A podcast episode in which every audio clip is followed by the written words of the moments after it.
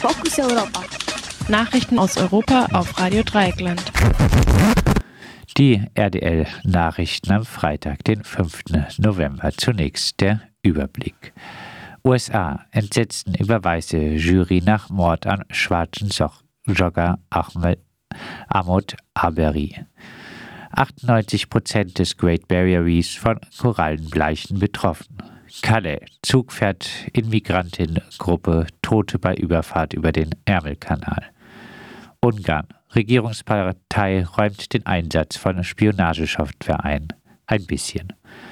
Das Corona-Herbst-Desaster wiederholt sich. Und nun zu den Themen im Einzelnen. USA entsetzen über weiße Jury nach Mord an schwarzen Jogger Ahmad Arbery.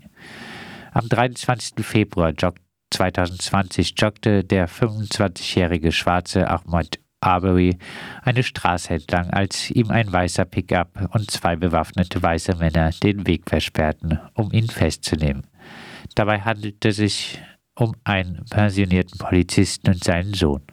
Ein dritter bewaffneter Mann näherte sich mit seinem Auto und filmte die Szene. Keiner der drei war zu diesem Zeitpunkt Polizist. Sie vermuteten, der Jogger habe, während er kurz in eine nicht abgesperrte Baustelle schaute, wohl etwas entwendet. Es kommt zu einem Gerangel, wobei der unbewaffnete Jogger auch an dem Gewehr des 34-jährigen Sohnes zerrt. Den Jogger treffen dann drei Kugeln aus dem Gewehr und töten ihn. Polizei und Staatsanwaltschaft unternahm über zwei Monate lang so gut wie nichts in dem Fall. Dann wurde das Video von dem Vorfall publik und ging viral. Neben dem Tod des harmlosen Joggers erregte die offenbare Untätigkeit der Ermittlungsbehörden Teile der Öffentlichkeit. Mittlerweile wurde eine Staatsanwältin wegen ihres Verhaltens in dem Fall verurteilt. Nun stehen die drei Männer vor Gericht, die Ahmad Arbery gejagt haben. Doch deren Anwälten gelang es, nicht weniger als elf schwarze Geschworene abzulehnen. Die Jury, die nun entscheiden soll, besteht aus elf weißen und einem schwarzen Geschworenen. Der Vorsitzende Richter räumte zwar ein, dass die Anwälte der Verteidigung diskriminierend vorgegangen seien, gestand ihnen aber zu, im Einzelfall auch andere Gründe für eine Ablehnung gehabt zu haben. Der Bürgerrechtsanwalt Ben Crump sah es ganz anders. Ahmad Arbery wird erneut Gerechtigkeit verweigert, nachdem er in einer weißen Nachbarschaft gejagt, in die Enge getrieben und erschossen wurde, weil er ein schwarzer Mann war, sagte Crump nach US-Medienberichten. 98 Prozent des Great Barrier Reefs von Korallenbleichen betroffen. Das 2300 Kilometer lange Korallenriff in der Nähe von Australien hat seit 1998 mehrfach unter großen Bleichen gelitten. Wenn die Temperatur des Wassers steigt, stoßen die Korallen einzellige Algen ab, mit denen sie in Symbiose leben. Dadurch verlieren sie ihre Farbe und sterben langfristig ab. Laut einer Studie, die gestern in der Zeitschrift Current Biology veröffentlicht wurde, gab es seit 1998 fünf große Bleichen am Barrier Reef. Die letzten in den Jahren 2016, 2017 und 2020. 98 Prozent des Riffs seien von mindestens einer dieser Bleichen betroffen gewesen.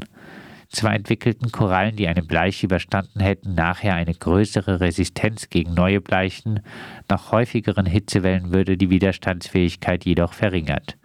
Die Studie kommt zu dem Schluss, dass sich die langfristigen Aussichten des Korallenriffs von schlecht zu sehr schlecht verändert haben. Fokus Europa. Nachrichten aus Europa auf Radio Dreieckland. Calais. Zug fährt in Migrantinnengruppe Tote bei Überfahrt über den Ärmelkanal. In Calais ist am Donnerstagabend ein Regionalzug in eine Gruppe von etwa 50 Migrantinnen gefahren. Ein etwa 30-jähriger Mann wurde getötet und drei weitere Personen verletzt. Der Fahrer erlitt einen Schock. Am gleichen Tag wurden bei Calais ein toter und zwei unterkühlte Flüchtlinge neben einem Boot am Strand gefunden. Allein seit Dienstagabend mussten 400 Flüchtlinge auf dem Ärmelkanal aus Seenot gerettet werden. Weil die Überfahrt nach Großbritannien illegal ist, kommen die Migrantinnen nur an äh, zu kleine oder nicht mehr ganz sichttüchtige Boote, die die EigentümerInnen praktisch abgeschrieben haben. Die Regierung, äh, die diesen Zustand mit ihren Verbot geschaffen haben, machen dann skrupellose Schlepper alleine dafür verantwortlich. Die Überfahrt über den Ärmelkanal gilt wegen des starken Schiffsverkehrs, starker Strömung und Kälte als besonders gefährlich. Ungarn. Regierungspartei räumt den Einsatz von Spionagesoftware ein. Ein bisschen.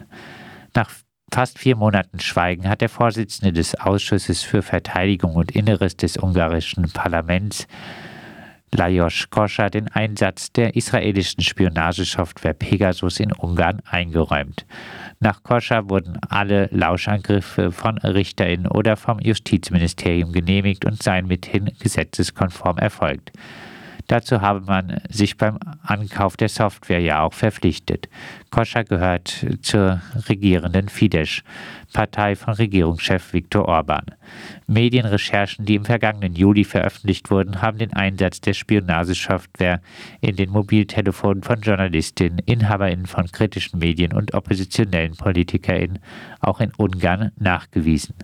Die Software wurde von einer israelischen Firma entwickelt. Der Name Pegasus bezieht sich auf ein geflügeltes Pferd in der griechischen Mythologie und soll wohl eine Überlegenheit gegenüber anderer Spionagesoftware, genannt Trojaner, nach dem trojanischen Pferd zum Ausdruck bringen.